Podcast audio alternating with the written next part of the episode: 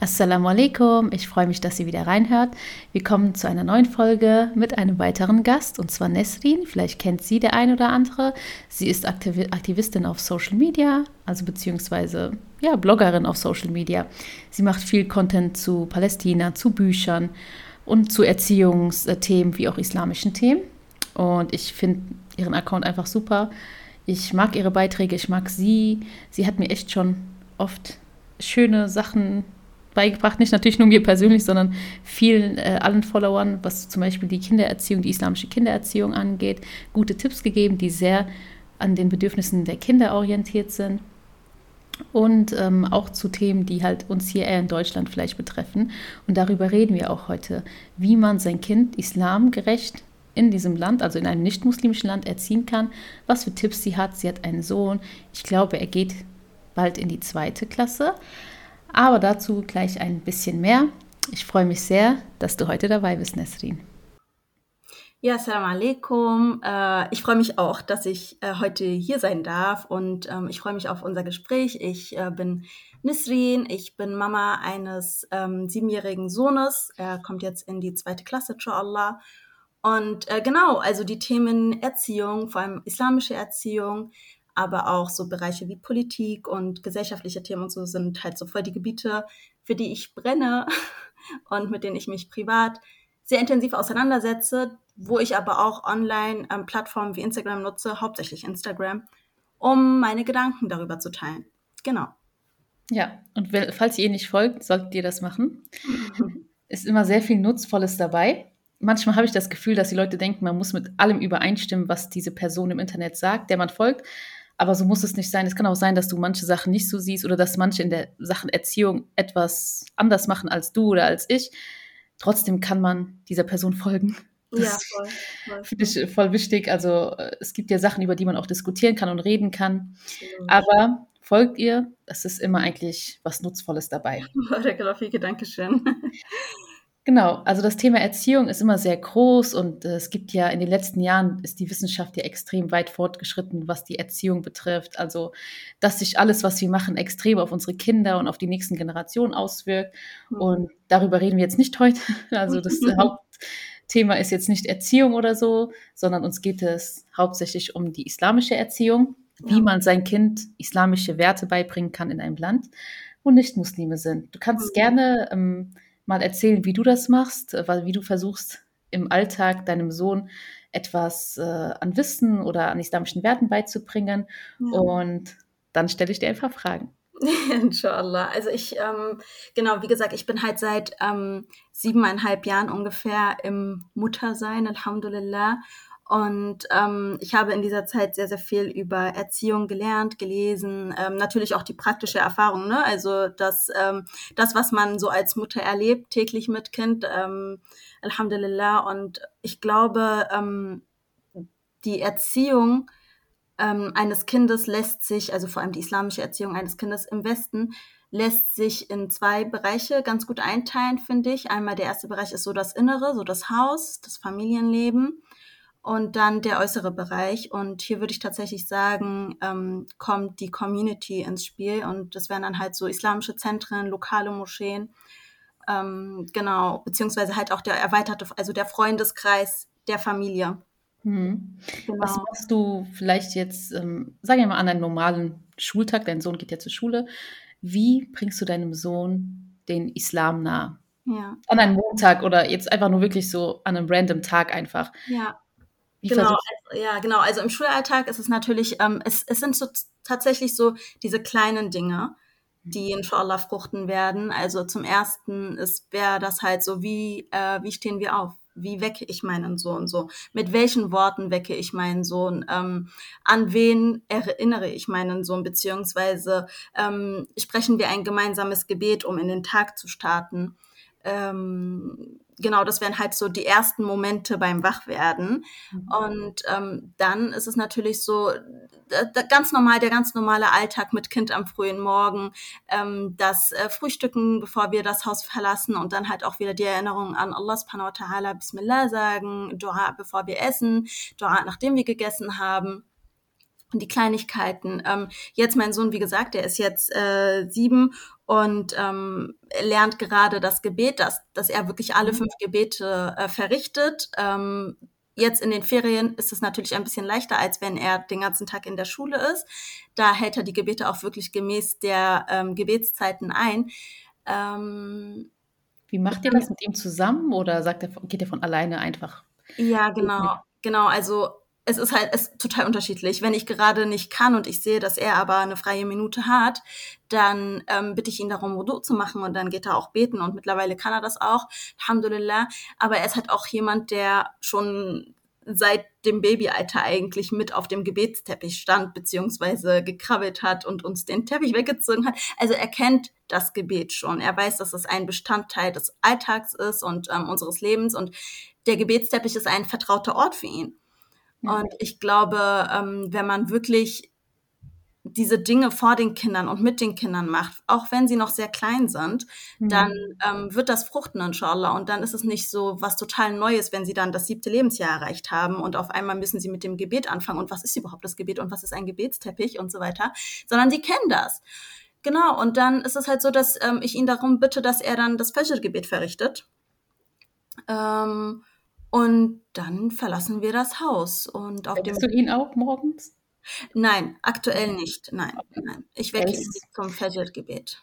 Falls jemand hier zuhört und es nicht weiß, es ist nicht verpflichtend für ein Kind, aber ab sieben Jahren sollte man spielerisch den Kindern das Gebet nahebringen. Genau. Wenn ich was Falsches sage, kannst du mich gerne korrigieren, aber genau, genau. so kenne ich es. Und ich finde es gerade sehr interessant, dass du ähm, wirklich einen Sohn in diesem Alter hast, weil ich, meine Kinder sind noch ein bisschen kleiner, mhm. aber ich jetzt schon daran denke, wenn die in diesem Alter sind. Und man denkt sich als Mutter so, dass die Kinder verstehen das ja eigentlich. Also, wie soll ich das meinem Kind nachbringen? Man macht sich so viel Sorgen darum. Ja, ja. Und eigentlich ist es so simpel, wie du sagst. Die Kinder sehen es sowieso, sie kennen es nicht anders. Und so wie sie eine bestimmte Tätigkeit, zum Beispiel viele Kinder machen irgendwie Kaffee morgens für die Eltern, weil sie das immer wieder bei den Eltern sehen. Genau. Und so ist es halt auch mit dem Gebet. Und meine Mutter war so ein Mensch, die dachte immer, ich kann euch jetzt nicht zum Fajr-Gebet äh, wecken. Und sie hatte immer so viel Mitleid mit uns und dachte, oh nein, ihr seid ja noch Kinder und ihr seid noch klein. Und dann dachte ich mir, und dann irgendwann später, wo wir dann älter wurden, hat sie angefangen, uns damit äh, in Anführungszeichen zu nerven. Ja. Und immer wieder, hast schon gebetet, hast schon gebetet. Und dann hat mich das irgendwann, ich meinte, Mama, lass es einfach, das ist eine Sache zwischen mir und äh, Allah, es hat gar nichts mit dir zu tun. Und dann meinte sie, ja, aber ich bin deine Mutter und eigentlich habe ich das größte Recht, dich an sowas zu erinnern. Richtig, ja. Ja, und ich fand das dann schon, also dann hat es mich ein bisschen irgendwie so aufgeweckt, da war ich noch zu Hause und äh, unverheiratet und dachte mir, okay, eigentlich hat sie schon recht und sie will ja für mich das Beste. Hm. Und deswegen ist es wirklich wichtig, auch als Mutter dann so mal ein bisschen disziplinierter zu sein und zu sagen, nein, ich mache das jetzt und ich erinnere mein Kind daran, weil man will ja fürs Kind das Beste. Ja. Ja, ja.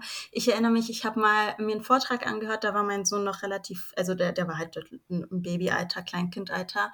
Und ähm, da habe ich angefangen, mich äh, mit dem Thema des Gebets zu befassen, also bei Kindern, bei wie man das so den Kindern nahebringt und so weiter. Und da habe ich von, aus dem arabischen Raum jedoch, von einer ähm, Schwester, die halt ähm, auch Mutter ist und die halt auch sehr große Erfahrungen hat und sehr viel Erfahrung auf dem Bereich der Erziehung und so weiter. Ähm, und sie hat gesagt, dass sie bei ihrem Kind das so gemacht hat, sie hat halt wirklich jedes Gebet, ich weiß jetzt nicht, ob Fajr auch oder Aisha, je nachdem, wahrscheinlich auch äh, je nach Jahreszeit und so, spielt das ja auch immer so eine Rolle, mhm. ähm, hat sie dann gesagt, so, ich möchte, dass du neben mir bist, wenn ich das Gebet verrichte. Du musst nicht mit mir beten. Das waren halt so wirklich, sie hat von Kleinkindern gesprochen, so.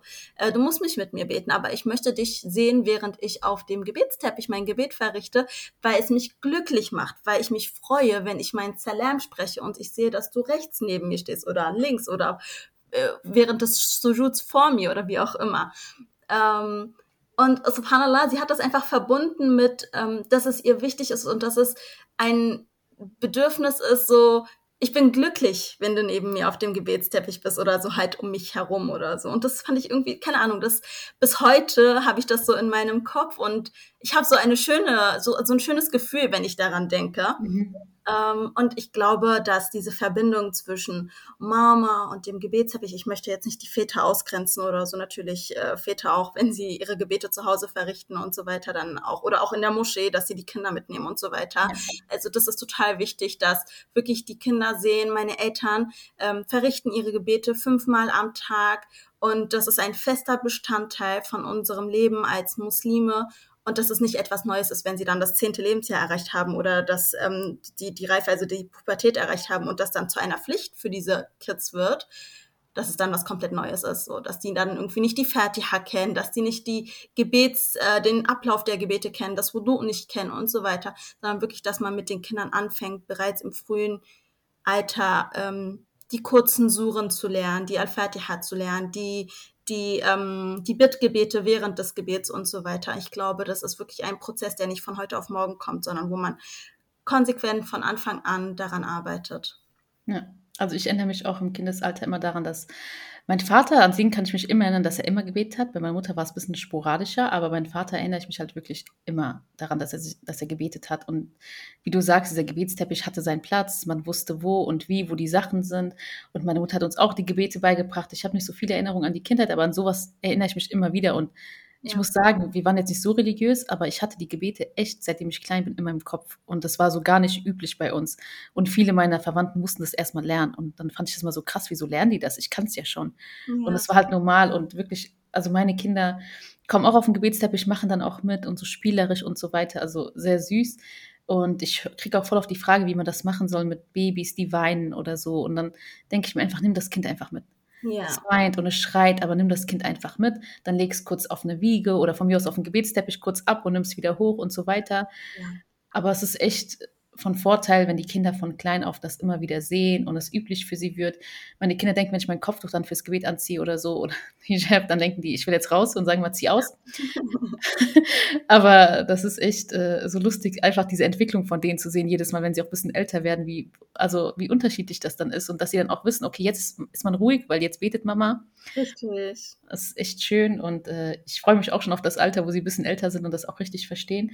Aber ich fand das schon als Herausforderung, irgendwie den Kindern ja nicht zwingen, ne, aber halt so dieses an die Pflicht nahebringen. Ja. Schon, schon schwierig, aber das ist ja unsere Pflicht als Eltern, ne, die man hat. Und die Kinder, theoretisch, ich kenne ja viele Kinder, die sauer auf ihre Eltern sind, weil die sagen, meine Eltern haben mir das nie beigebracht. Absolut. Und zu Recht, zu Recht sauer sind, weil das ist das Recht jedes Kindes, jedes Menschen, ja. dass er das eigentlich lernt. Ja. Aber hm, nächste Frage, wie ist es denn gewesen, als dein Sohn noch im Kindergarten war? Als er, also jetzt Schule ist ja schon, da verstehen die Kinder ein bisschen mehr, man kann mit ihnen besser reden. Aber sagen wir jetzt äh, Kindergarten oder Kleinkindalter, wie bist du dann zum Beispiel klargekommen mit hm, typischen Sachen wie Schwein im, Schweinefleisch im Kindergarten und sowas? Wie hast du das versucht oder zu umgehen oder was hast du gemacht? Oder hast du gesagt, egal, mein Sohn kann es essen? Diese Fälle gibt es, ja? Also es gibt. Ja, klar, gibt es, ja, klar. Genau. Ähm, ja, ich habe es mir tatsächlich sehr leicht gemacht und Alhamdulillah, ich bin da sehr gesegnet und hatte die Möglichkeit, meinen Sohn in eine islamische Betreuung zu mhm. bringen. Mhm. wir haben äh, gar nicht mal so weit von unserem Wohnort entfernt ähm, einen islamischen Kindergarten. Und äh, ich habe mich tatsächlich frühzeitig darum gekümmert, dass äh, er dann dort auch einen Platz bekommt. Das heißt, als er noch ein Säugling war, habe ich dort angerufen und habe gesagt, ich brauche einen Platz in drei Jahren. Das ist typisch, das ist normal heute. Ja, heute ist tatsächlich, das ist wirklich normal. Und ich glaube für, ähm, also dafür, dass es ein islamischer Kindergarten ist mit einer Warteliste von über, weiß nicht, fünf Jahren oder so, ähm, hatte ich vielleicht auch sogar einfach nur ganz, ganz viel Glück und Allahs Segen auf meiner Seite, Alhamdulillah.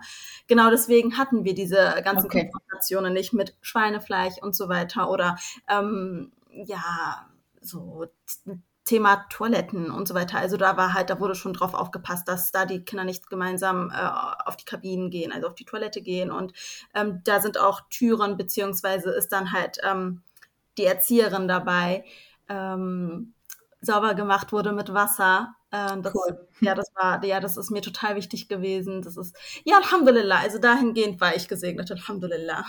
Okay, ja, das ist, es gibt natürlich nicht überall, aber in großen Städten, glaube ich, gibt es schon so je nachdem, in Frankfurt weiß ich, gibt es da auch ein, zwei islamische Kindergärten. Bei uns jetzt nicht, aber wir haben auch so einen ja, speziellen Kindergarten. Das äh, Elterninitiative mhm, ist das. Genau. Und äh, bei uns gibt es jetzt an sich kein Schweinefleisch zum Beispiel. Mhm. Ähm, da kann man einfach die Option vegetarisch wählen. Mhm. Und es gibt, soweit ich weiß, viele Zulieferer, die auch ähm, nur Halal-Fleisch bringen. So ist es bei meiner Schwester im Kindergarten, dass das Fleisch mhm. dort einfach ist ein städtischer Kindergarten, aber der Zulieferer liefert nur Halal-Fleisch. Ja. Es ist auch sehr einfach. Und äh, als meine Kinder jetzt noch bei der Tagesmutter waren, meine Tagesmutter ist meine Tante, mhm. äh, mit der ich auch aufgewachsen bin, und sie hat halt auch zum Beispiel nur Halal gekocht. Ne? So es gibt halt schon diese Option, aber leider ist es halt auch schwierig, wenn man ne, so einem nicht-muslimischen Land ist, vielleicht auch irgendwo auf dem Dorf lebt oder so, da hat man halt nicht viel Wahl, wenn das Kind im Kindergarten ist, äh, was jetzt diese Sachen mit, keine Ahnung, Fleisch von mir aus angeht oder jetzt Feste, ne, so diese üblichen Feste, du hattest es, wie du sagst, jetzt nicht, aber diese üblichen Feste wie Weihnachten oder Ostern, ist das schon manchmal äh, sehr schwierig, irgendwie dann immer wieder dem Kind zu sagen, ja, es ist das und im Kindergarten ist es so, aber wir feiern das nicht, bei uns gibt es ja. das nicht. Ich finde so, je nachdem, wenn die Kinder älter werden, verstehen die das auch mehr und es ist auch gut, dass man immer wieder dran erinnert und sagt, hey, im Kindergarten ist so, aber wir zu Hause und eigentlich feiern wir das nicht und das gibt es nicht und das ist manchmal ein Kampf, nicht Kampf, aber es tut irgendwie so der Seele irgendwie weh, dass man dem Kind immer wieder erklären muss, das, was sie da in dieser Märchenwelt erzählt wird, das gibt es nicht. Ja, ja, genau. Es ist so. Ja, ich glaube, ähm, also mit dem Moment, in dem wir uns entscheiden, dass wir halt hier leben, mehr oder weniger entscheiden, teilweise sind sehr viele von uns ja mehr oder weniger gezwungen, mhm. aufgrund Situationen in deren Heimatländern. Ähm, ist es, glaube ich, auch einfach unsere Verantwortung, dass wir uns dieser doppelten Herausforderung im Bereich Erziehung stellen.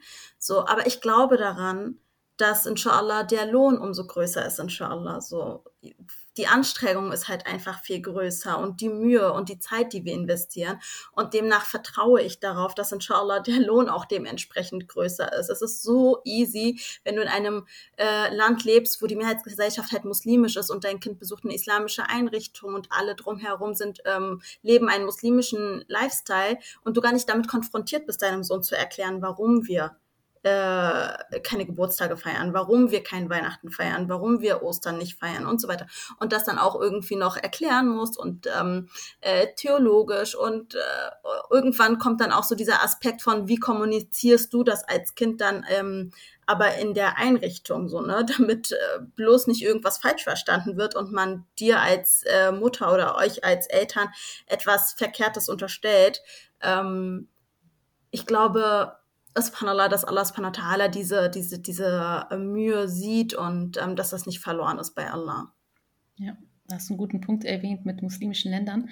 Aber bevor ich äh, dar darauf jetzt äh, schon rüberspringe, ist es halt, wie du sagst, einfach eine doppelte Anstrengung, weil dann kommen auch diese islamische Bildung, kommt ja, kommt ja noch dazu, neben der schulischen Bildung, mhm. die man dann auch irgendwie dem Kind nahebringen muss, äh, auf die beste Art und Weise. Natürlich, wenn die Mutter das selber oder die Eltern das selber können, ist das top. Ja. ja, also dann sage ich mir zum Beispiel meinem Mann, dass wir das machen müssen, bevor wir unser Kind jetzt einfach in so einem kleinen Alter, wie viele andere Eltern, das Kind einfach in die Moschee schicken. Meistens in Moscheen, wo die Kinder nicht mal die Sprache können. Also wir sind jetzt zum Beispiel nicht arabisch aufgewachsen. Und mhm. wenn ich mein Kind da erstmal hinschicke und es versteht nichts und äh, die Leute reden alle dieselbe Sprache, denke ich mir, ja, als die erste Schule sind schon die Eltern. Ja. Und erst dann, wenn man ein gesundes, gesundes Fundament hat, kann man das Kind an andere übergeben denke ich, weil sonst ist es einfach auch also ich will ja nicht die Bildung irgendwie jemand anderen überlassen, der meinen Job dann übernimmt, in Richtig. dem Sinne. Ja, ja, absolut, das sehe ich auch so. Hitchda wäre auch so eine Sache, die ich erwähnt habe. Hitchda ist die Auswanderung in ein äh, muslimisches Land. Islamisch kann ich jetzt nicht so sagen, ne, gibt es äh, sehr wenige, aber muss auf jeden Fall, wo viele Muslime leben und auch muslimische Werte gegeben sind. Mhm. Ist halt finanziell nicht immer möglich, ist auch sehr schwierig. Es gibt auch kein Land, wo man sagen kann, alles läuft da super, alles ist perfekt. Es ist mit Schwierigkeit verbunden. Äh, wie siehst du das als Lösung für euch irgendwann? Mhm. Also es ist immer wieder Thema ähm, bei uns, also zwischen mir und zwischen meinem Mann, gerade wenn wir so, manchmal ist es auch wirklich einfach nur so eine, ähm, wie so ein Coping-Mechanismus, einfach, dass man weil man diesem Stress und diesen Herausforderungen, in denen man hier einfach lebt, versuchen möchte, irgendwie aus dem Weg zu gehen. Und dann sagt man, wir müssen uns um die Hijra kümmern. Ja. Aber ähm, was Konkretes ist tatsächlich aktuell nicht in Planung. Ähm, das hat ja, das hat den Grund einmal aus ähm, politisch, also es sind einmal politische Aspekte. Viele ähm, Länder fallen bei uns weg ähm, einfach aufgrund äh, unserer politischen Situation und damit das jetzt nicht irgendwie äh, hier falsch verstanden wird oder so. Wir haben palästinensische Wurzeln und sind palästinensisch auch aktiv und ähm, sehr viele Regionen ähm, in der arabischen Welt würden das nicht ähm, gutheißen und ähm, ja. beziehungsweise da ist man dann halt mit anderen äh, Themen konfrontiert ähm, und so weiter, also politisch und äh, politisch gesehen und ja, dann flieht man von dem einen Problem zum nächsten. Ähm, das ist so, wenn jemand sagt, äh, geh in dein Land zurück und du denkst dir so, ich würde gerne. ja, genau. Aber ich kann nicht. Genau, also bei mir ist halt auch so, geh in dein Land zurück, dann denke ich mir so, haha, Scherzkeks. Ja, ähm, ist halt echt so ein ja, schwieriges Thema. Also ich, Afghanistan ist jetzt, ja, kann man so, so viele sagen, äh, ja, man könnte theoretisch, aber wenn man denkt, es ist ein Land, das gerade selber in Armut versinkt ja. und will man da dann sein Kind erziehen, also weißt du, und man wahrscheinlich geht man da hin und hat eine Tasche voller Geld und dann sieht man die Menschen, die dort kein Geld haben und denkt sich wieder, ja, also das ist auch so bei mir so ein bisschen moralisch, wo ich mir manchmal denke, wie kann man mit dem Kind, also auch dahin reisen zum Beispiel, ich würde es schon gerne machen, und denke mir, ja, und dann, ich war halt dort und habe dort die Kinder und alle gesehen. Es hat richtig privilegiert jetzt, ich konnte es nicht sehen. Ja. Ich fand das sehr schlimm, mir ging es richtig schlecht. Ich wollte nicht mehr vor die Tür gehen, weil ich einfach nicht mehr diese Leute sehen konnte und, da, und mich die ganze Zeit so schlecht gefühlt habe, dass ich dachte, wieso wirklich lebe ich so und die leben so. Ja. Also ich habe das mit mir selber gar nicht vereinbaren können und ich kann mir gar nicht jetzt vorstellen, wirklich so Hitchstadt zu machen in ein Land, was wirklich so aufgebaut noch ist. Ja. Weil es hat auch mit diesem Privilegiertsein, ne? Also das ja, absolut, absolut. Ich glaube, ähm, ich glaube, was, ähm, was total wichtig ist, was wir hier an dieser Stelle erwähnen sollten, ist, ähm, ich meine, bei uns jetzt zum Beispiel in Bezug auf Palästina oder generell die Region der Schamländer und so weiter, also da herrscht Syrien, der Libanon, äh, so diese Region, da herrscht halt auch einfach nicht wirklich Frieden. So. Ja, ja. Es, ist, es ist keine ruhige Region. So, und ähm, jetzt kann man sagen, ähm, ja, dort hast du aber andere äh, Dinge nicht, äh, andere Herausforderungen, die du jetzt hier zum Beispiel in Deutschland hast und so weiter in Bezug auf die Erziehung der Kinder, die Werte, die hier vermittelt werden und so weiter. Aber da ist, da herrscht halt, da tobt ein anderer Krieg. Und ähm, ich muss ganz ehrlich sagen, ich habe, also der Entschluss, zu dem ich gekommen bin, ist, ja, hier tobt ein Krieg ähm, in Bezug auf die Werte, in Bezug auf äh, all diese Dinge, die halt Ideologien, die vermittelt werden und die teilweise auch aufgezwungen werden. Aber ich habe hier tatsächlich die Freiheit und die Sicherheit, meinem Kind die Dinge richtig zu erklären und beizubringen. Ich habe hier das Privileg von ähm, mir fliegt keine Rakete über den Kopf. Mhm. Ähm, ich habe hier das Privileg von, Alhamdulillah, wir, wir hungern nicht ähm, und wir haben die Möglichkeit, im Fall von Krankheit uns behandeln zu lassen, ohne irgendwie sehr, sehr tief in die Tasche greifen zu müssen oder so. Ähm, und diese, diese, diese Privilegien bieten mir als Mutter, bieten uns als Eltern halt einfach extrem viel Raum, mental jetzt, um uns auf die Erziehung unserer Kinder zu, äh, zu konzentrieren und da tatsächlich halt auch islamische Werte zu vermitteln.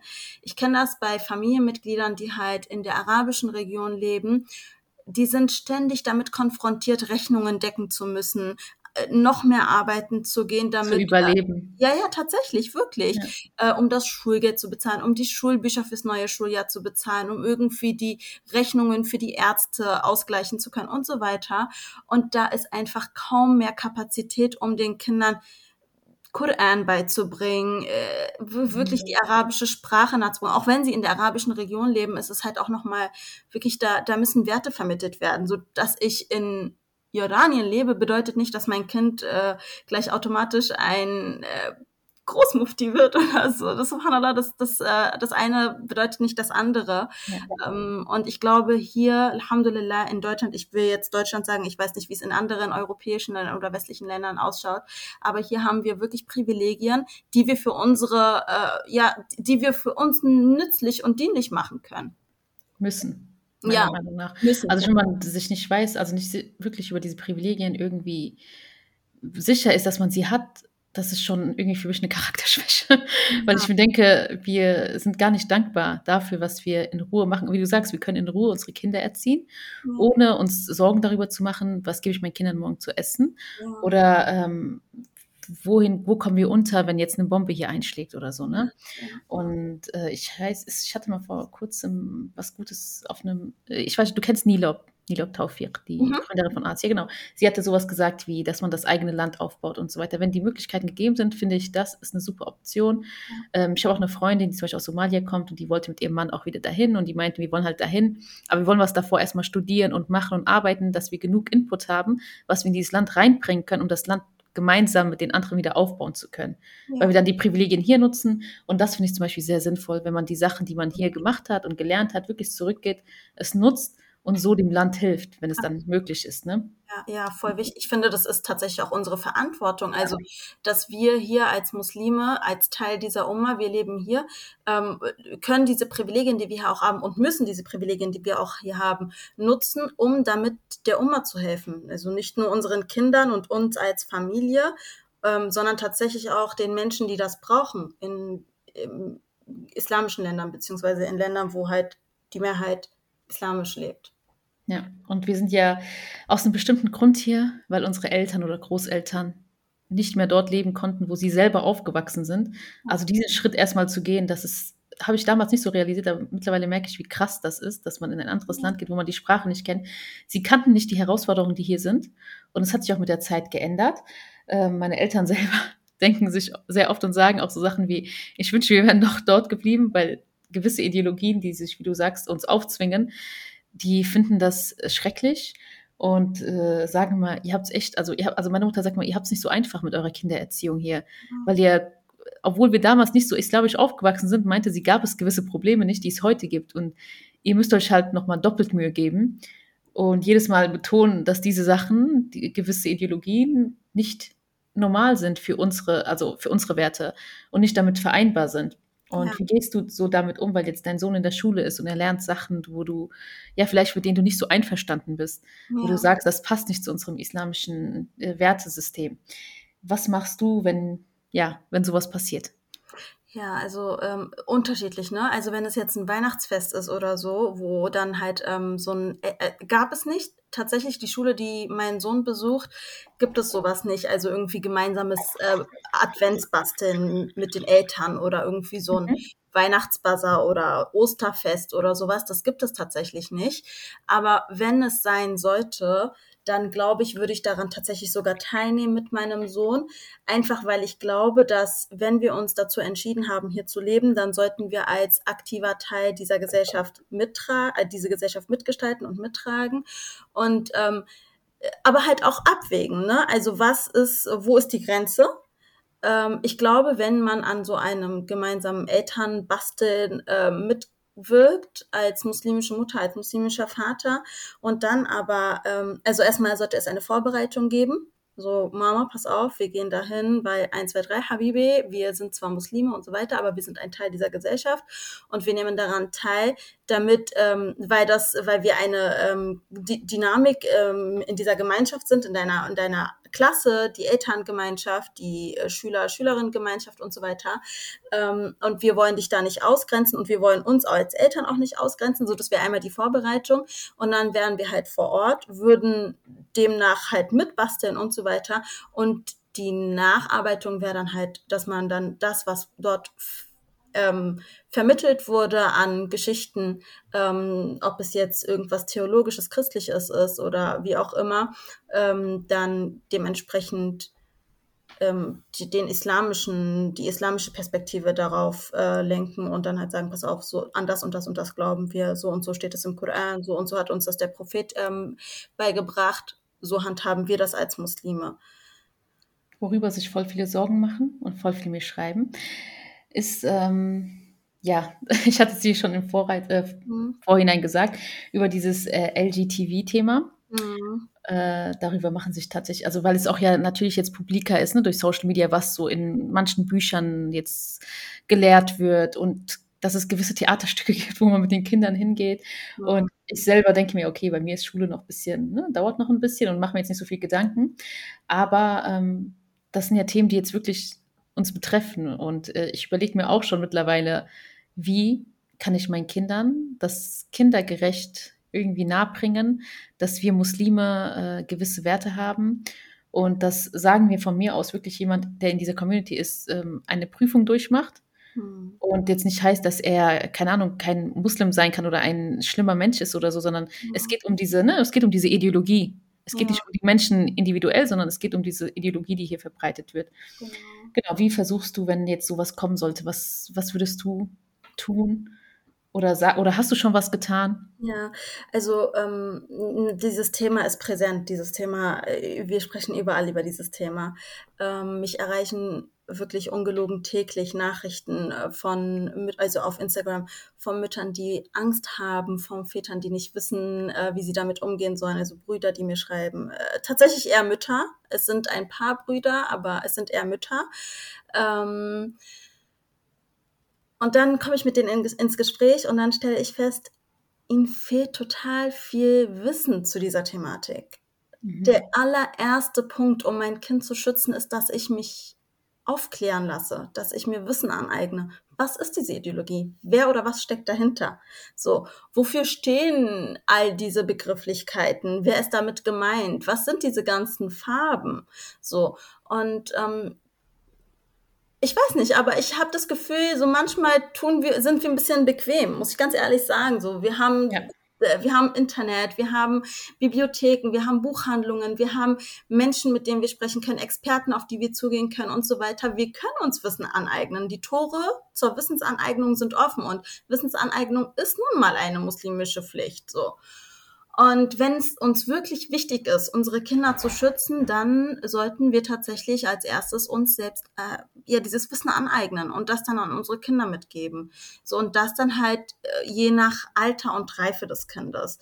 Ähm, wir müssen unsere ähm, unsere Rechte kennen. Also ich bin ich habe das Recht als Mutter darüber zu entscheiden, an welchem Ausflug mein Kind mitwirkt und an welchem nicht.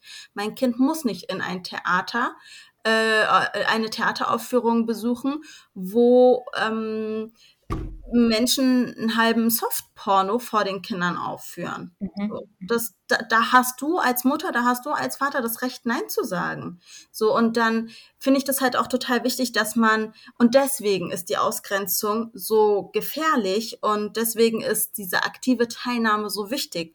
Wenn ja. du ein aktiver Teil der Elterngemeinschaft bist, dann hast du den Kontakt zu anderen Eltern und dann wissen die anderen Eltern, wer du bist und du bist nicht einfach nur diese eine Hijabi-Mama, die niemand spricht mit ihr, niemand weiß, wie sie denkt, niemand weiß, wie sie tickt, sondern du kannst auf diese Leute zugehen, diese Leute wissen, wer du bist, diese Leute wissen, wie du denkst, was du denkst, woran du glaubst. Dann kannst du denen sagen, ey, was haltet ihr eigentlich davon, dass jetzt dieses mhm. Projekt ansteht? Und dann kann man in innerhalb der Elterngemeinschaft darüber reden und dann schauen, okay, sind wir tatsächlich die Einzigen, die das nicht so cool finden? In der Regel sind wir nicht die Einzigen, die das nicht cool finden. In der Regel fehlt aber den meisten so der Mut zum ersten Schritt. Finde ich sehr gut. Also, dass man sich selber Wissen aneignen muss, ist sehr wichtig. Und auch die aktive Teilnahme. Ich bin sehr aktiv und ich muss sagen, mein Mann auch Gott sei Dank, weil wir einfach, ja, Angst würde ich jetzt nicht sagen, aber wir wollen auch nicht, dass unsere Kinder irgendwie ausgegrenzt werden, sondern weil wir das vielleicht kennen, ne, von uns damals selber, wo die Eltern kein Deutsch geredet haben und gar nicht irgendwie aktiv dran teilnehmen konnten und wir können das so. Ja. Wir sind äh, mehr oder weniger was heißt, wir sind beide Akademiker, ne, so, und äh, bringen uns auch so für die Kinder ein, dass die einfach mal so leben wie die deutschen Kinder, wie wir es früher kennen. Mhm. Und genau diese Eltern können sehr viel bewirken. Also ich habe das Gefühl, dass äh, man wirklich nur was ändern kann, wenn man auch aufsteht und es wirklich macht. Also ich bin auch schon mittlerweile, wo ich mir denke, okay, dieses Jahr muss ich äh, in den Elternbeirat sei es auch nur für Kleinigkeiten, ne? aber so, dass man einfach aktiv als Muslim irgendwas beiträgt, das hilft das schon, dass die Leute auf dich zukommen und dann gewisse Sachen fragen, die sie vielleicht nie sich getraut haben zu fragen. Ja. Und dann hat man so eine gewisse, ja, so eine Brücke aufgemacht irgendwie, so aufgebaut und macht es halt einfacher, dass auch dieser, diese Kommunikation zwischen Muslim und Nicht-Muslim besser wird.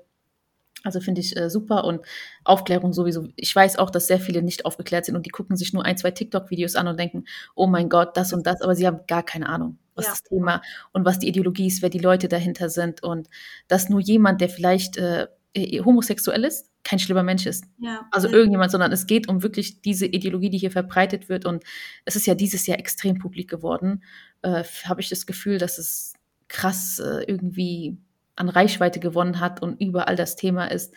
Und ich denke, es wird auch Zeit, dass ja gewisse muslimische Autoritäten sich damit mehr beschäftigen müssen und vielleicht in einem, ja, äh, auch mit, also so eine Ansprechperson sind, ne? dass man auch weiß, wen kann man ansprechen und darüber reden, weil ich habe, also so ein Imam ist eigentlich dafür da, Ja. dass man denen sagt, hey, ich habe Angst, was kann ich denn machen, was kannst du mir für einen Tipp geben? Und ich finde das einfach wichtig, dass man sich selber aufklärt und äh, super, dass du so eine Person bist, die man ansprechen kann, wenn man irgendwelche Sorgen hat. Du bist ja selbstbewusst, was das angeht und das kommt auch so rüber. Finde ich sehr, sehr, sehr schön. Und ich habe jetzt ein paar Punkte zusammengefasst, die du so gesagt hast, weil ich glaube, es ist sehr interessant und wir machen eine zweite Folge, inshallah, wenn das okay für dich ist. Ja, sehr gerne. Entscheide ich jetzt nicht einfach über deinen Kopf hinweg. Nein, sehr gerne. Aber ähm, ja, Nesrin hat uns äh, jetzt beigebracht, dass wirklich, eigentlich wäre mein letzter Punkt, was man jungen Eltern raten würde, aber das hast du schon so schön im Ganzen erklärt. Also auf jeden Fall mit viel Liebe, äh, offene Kommunikation und einfach ein gutes Vorbild zu sein. Ja, total, total. Also ähm, dieses Liebe und Respekt ist tatsächlich nicht nur, weil es einmal, nicht nur, weil es islamische Werte sind, so diese Rahma, diese Barmherzigkeit, Mhm. sondern weil das vor allem im Westen halt auch super wicht- wichtig ist. Der Westen ist halt, ähm, ich meine, wir leben in einer Gesellschaft, die sehr kapitalistisch ist, die sehr, also wo wirklich Religion und Staat getrennt wird und so weiter. Und ähm, da ist der Fokus sehr stark auf das Ich, ne? Also wie du denkst, ist wichtig. Nur wie du fühlst, ist wichtig. Nur wie Mhm. du, äh, wa- was du möchtest, ist wichtig. Also dieses Ich ist so krass im Fokus in der äh, Wertevermittlung hier. Ob es jetzt der Kindergarten ist, ob es die Schule ist. Es geht immer um das Ich. Und wenn du dann dein Kind zu Hause unterdrückst und diesem Kind nicht respektvoll und barmherzig und mit Liebe begegnest, dann wird das Kind die erste Gelegenheit nutzen und den Menschen sein Herz ausschütten und zu den Menschen gehen und den Menschen vertrauen, die diesem Ich halt einen Raum bieten, die diesem Ich, ähm, ja, die dieses Ich respektieren und dieses Ich sehen. So deswegen respektiert das Ich eures Kindes. Ich sage nicht, ähm, dass wir irgendwie äh, egozentrische Kinder schaffen und erziehen sollen. Um Gottes Willen, nein, das sollte alles schon im gesunden Rahmen und in, gemäß der islamischen Werteordnung sein. Aber ähm, Rahma, einfach Rahma im Herzen haben diesen Kindern gegenüber und äh, ja, sich seiner Verantwortung als Hirte bewusst sein. Ja, aber ich finde das auch, also ich hatte mal so, eine, ähm, so ein Buch gelesen, ich weiß jetzt nicht welches, ich bin so ein Mensch, kann mir die Titel nicht merken, weil ich lese mal so viele Bücher auf einmal, aber da ging es halt darum, dass äh, heutzutage viele Narzissten erzogen werden. Mhm. Und äh, das ist genau, was du sagst, dieses, ja, der Hyperfokus auf einen selbst, wo dann auch gesagt wird, ja, scheiß auf deine Familie, tut mir leid für den Begriff, aber so, lass jeden im Stich, es geht nur um dich, zieh aus, zieh weg, Ja. weißt du, und dann geht es den Menschen richtig schlecht, auch wenn das wenige zugeben, aber sobald man sich von der Gesellschaft, von der Familie trennt, dann geht es einem nicht gut. Sogar deswegen gehen auch viele zu ihren toxischen Familien zurück, weil sie das vermissen, ne? so das Familiengefühl, auch wenn es Ja, total schlimm ist. Aber wir als Menschen brauchen andere Menschen. Ja, das ist super wichtig. Und die Mutter, also jede Mutter, die äh, gesund ist, wird das Beste fürs Kind wollen. Es gibt niemanden auf dieser Welt, der das Beste, so sehr das Beste fürs Kind will wie die eigene Mutter. Ja, subhanallah. Also auch der Vater natürlich, den werde ich jetzt nicht, hier- also auch die Väter wollen das Beste für ihr Kind. Und ich habe Aber die Mutter hat eine andere Stellung. ja, die Mutter ist halt, das ist ja auch die Sache, also ich, wir können auch gerne da im nächsten, in der nächsten Folge drüber reden, über die Vaterrolle, weil das finde ich sehr interessant. Darüber habe ich mir heute so viel Gedanken gemacht, Ja, gerne. weil ich merke, dass einfach Väter immer, wirklich muslimische Väter exklusiv, äh, also so mehr, ne, so, die nehmen die Vaterrolle ernster und mehr als vor vielleicht 20 Jahren. Und das ist so wichtig, weil ab einem gewissen Alter habe ich das Gefühl für mich als Mutter, wo ich sage, jetzt muss mein Mann Wissen mehr übernehmen. ja, Weil ich glaube, ich lasse alles durchgehen und sage einfach, okay, egal, okay, egal. Also ich habe das Gefühl, ich bin so, es fällt mir sehr schwer, manchmal Nein zu sagen. ja, Und mein Mann ist dann halt so, es fällt ihm nicht schwer. Er weiß trotzdem, er liebt das Kind und das Kind liebt ihn, auch wenn er mal Nein sagt. Aber ich bin so, oh mein Gott, mein Kind wird mich hassen. ja, jetzt, also so wirklich so bei Kleinigkeiten, von mir aus bei Süßigkeiten Nein sagen. Ich bin da so, es fällt mir manchmal so schwer, wo ich mir denke, oh, es ist so süß, ich will ihm noch was geben oder so. Und er freut sich so oder Spielzeug kaufen. Und mein Mann ist direkt so, nein, die Vorpubertät erreicht hat.